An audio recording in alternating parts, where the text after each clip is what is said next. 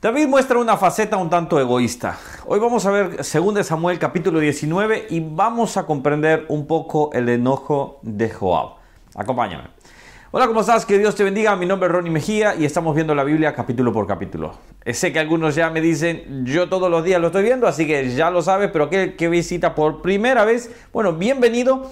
Estamos viendo este libro tan hermoso que es la Biblia y vamos viéndolo paso a paso. Así que acompáñame a poder de lunes a viernes verlo. Si no te has suscrito al canal, puedes hacerlo por acá y dale a la campanita para que te avise cada vez que subimos un nuevo video.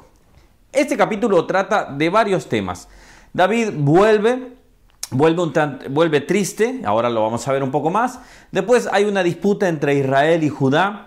Después hay eh, el encuentro de David con Mefiboset, por ejemplo, y cómo David comprende que Siba se había eh, había mentido para poder quedarse con las tierras, pero Mefiboset presenta una, una faceta muy linda donde Mefiboset estaba más contento que David volviera a ser el rey que simple y sencillamente recuperar sus tierras. Él, mismo llegó a decir hasta así, si quiere que se las quede todas, lo que me importa es que tú eres el rey.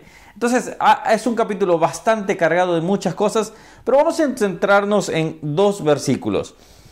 Al principio David entra y entra de una manera, quizás vamos a decir, exagerada la manera en que él iba llorando. Iba llorando nuevamente a Absalón.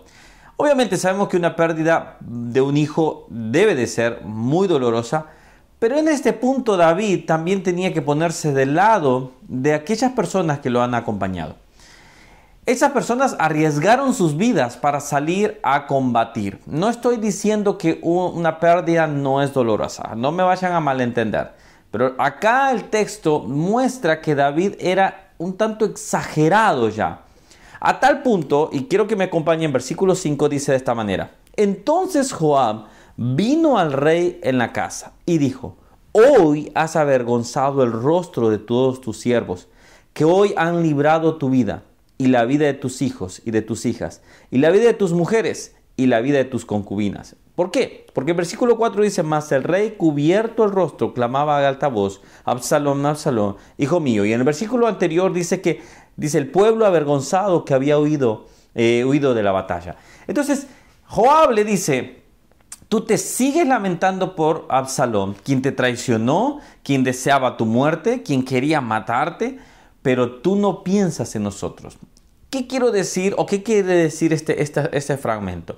Está mostrando lo que es un exceso de, de dolor, vamos a decir, de David, pero al mismo tiempo muestra una faceta egoísta, una faceta en la cual solo estaba pensando en su dolor.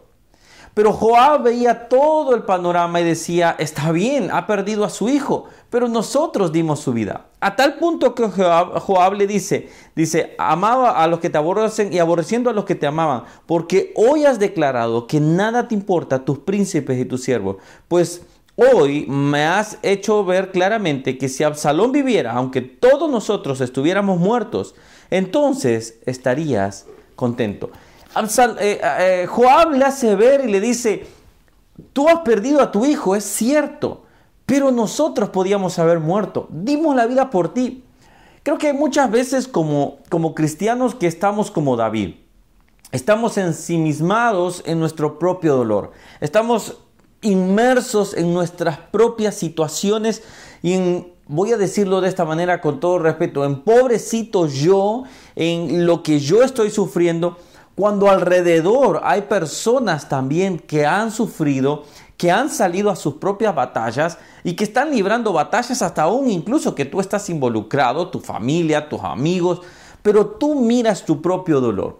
Vuelvo a decir, no estoy en contra de que tú sientas un dolor, pero cuando es algo exacerbado, algo exagerado, que no puedas ver otro dolor de alguien más, entonces estás como David.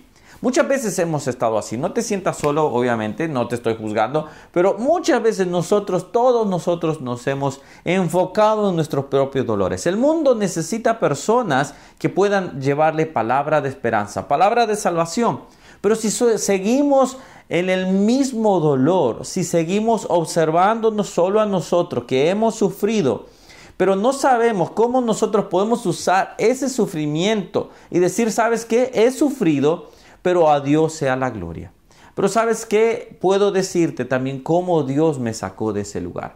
Creo que Dios quiere usarte también. No estoy diciendo que Dios se jacta y dice, ah, quiero que sufras para yo usar ese dolor. Jamás, para nada. Simplemente que nosotros no estemos tampoco eh, cegados y solamente viendo a un solo lugar nuestro dolor. Hay mucha gente sufriendo. Mi pregunta hacia ti en este momento es, ¿estás enfocado solo en tu dolor? ¿Estás enfocado solo en tu situación? Si es así, entonces creo que Dios está hablando a tu vida, que hay alrededor personas que pueden llegar a sentirse de una manera en que digas, quizás solo el, dolor de Él importa.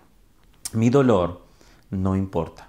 Entonces, como hijos de Dios debemos empezar a decir, Señor, sana mis heridas. En ti tengo esperanza. En ti tengo paz, Señor. Pero también poder ver cuántos otros han sufrido, cuántos otros libran sus propias batallas y ayudarles a, creer, a creer y a confiar en Cristo Jesús. Entonces la pregunta es, ¿estás, estás enseguecido o estás eh, inmerso solo en tu dolor? Si es así, entonces Dios te está llamando a que salgas de ese lugar, a que te levantes, como le digo a mis hijos, sacúdense el polvo y empiecen a caminar. No significa que no vas a sentir más el dolor, sí, pero vas a tener la esperanza en Cristo Jesús de que Él está contigo y que puedes ayudar a otros para poder decirles, ¿sabes qué? El dolor no se ha ido, pero tengo paz en Cristo Jesús. En Él encuentro mi esperanza.